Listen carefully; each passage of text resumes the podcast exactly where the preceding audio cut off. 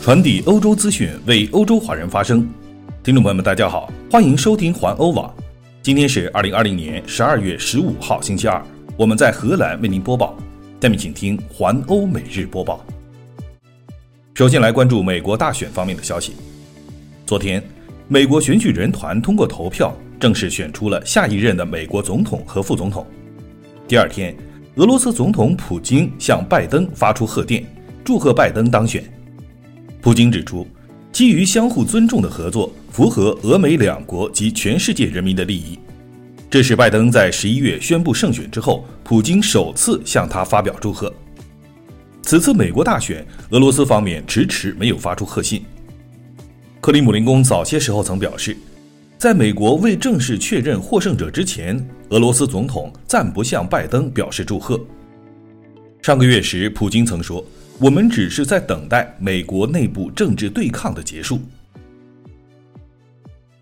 继续来关注疫情的消息。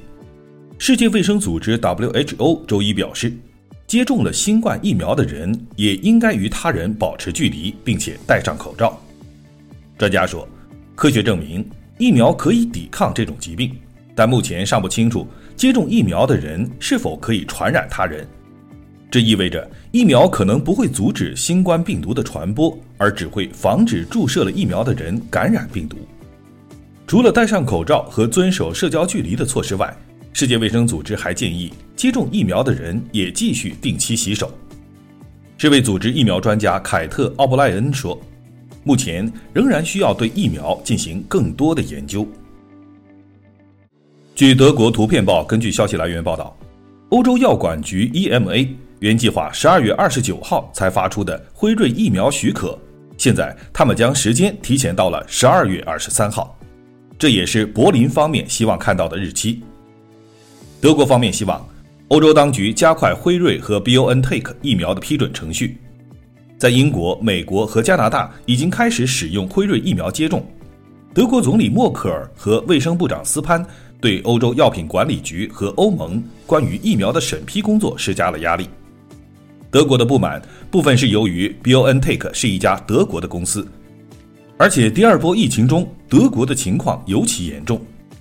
从星期三开始，德国也将实行更加严格的封锁。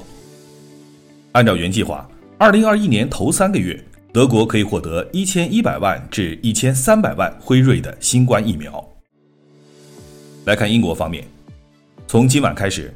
英国将对一千零八十万英国人实施一项新的措施，包括伦敦、埃塞克斯郡的大部分地区和赫特福德郡的部分地区。新措施是英国政府目前在英格兰实施的最严格的措施。措施规定，不再允许在家里接待访客，在外面最多只能来自不同家庭的六个人聚会，酒吧和餐馆将关闭，电影院、剧院和保龄球馆等娱乐场所也将关闭。不过，学校和商店将保持开放，健身房和理发店也保持开放。卫生部长汉考克说：“这项措施对于阻止感染数量呈指数级增长是必要的。”他将感染数量的增长归因于该病毒新变种的出现。而另一方面，苏格兰和威尔士则有自己的疫情政策。比利时消息：当前，比利时不欢迎荷兰前来的购物者。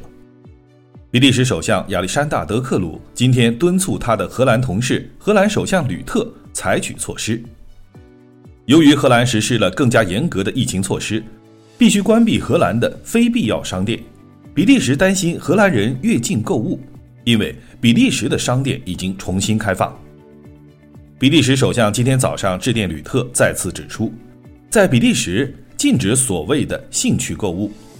商店虽然开着。但比利时人不允许一起购物，只允许一个人一个半小时内完成采购。德克罗警告说，如果有必要，将采取进一步的行动。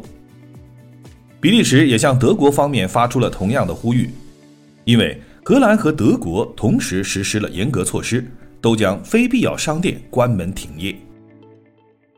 现年七十四岁的美国电影制片人奥利弗·斯通，他已经收到了俄罗斯卫星五号疫苗。这与建议不符。根据《莫斯科时报》的报道，该疫苗可能对六十岁组别以上的人有不良的效果，因此即使在俄罗斯，目前仅接种十八至六十岁的人群。斯通告诉俄罗斯国家广播，几天前我接种了疫苗，我不知道是否会奏效，但我听到了一些好消息。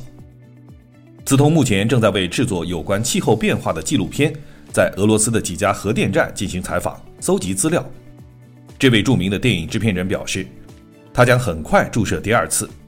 我希望这是一种很好的疫苗。我不明白为什么西方国家会忽略它。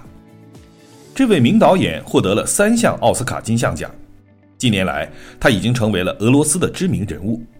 在2017年，他制作了关于俄罗斯总统普京的四集纪录片。继续来关注荷兰方面，在荷兰，“一米半社会”这一词已经被选为2020年的荷兰语新单词。据荷兰语大词典主编登伯恩的说法。这个词获得了一万两千票的百分之二十九点八的投票，因此比神话陷阱和病毒都要高。这两个词分别获得了百分之十一和百分之十点六的选票。这次的热门词还包括“疯狂储存症”。此次大词典将一米半社会定义为这样一种社会，它以这样一种方式建立，即。市民在公共空间和可以进入的公开地点必须与他人保持至少一米半的距离，特别是为了防止病毒大流行。以上就是今天的环欧每日播报，我是郑军，期待您每天关注环欧网为您带来的欧洲最新资讯。明天见。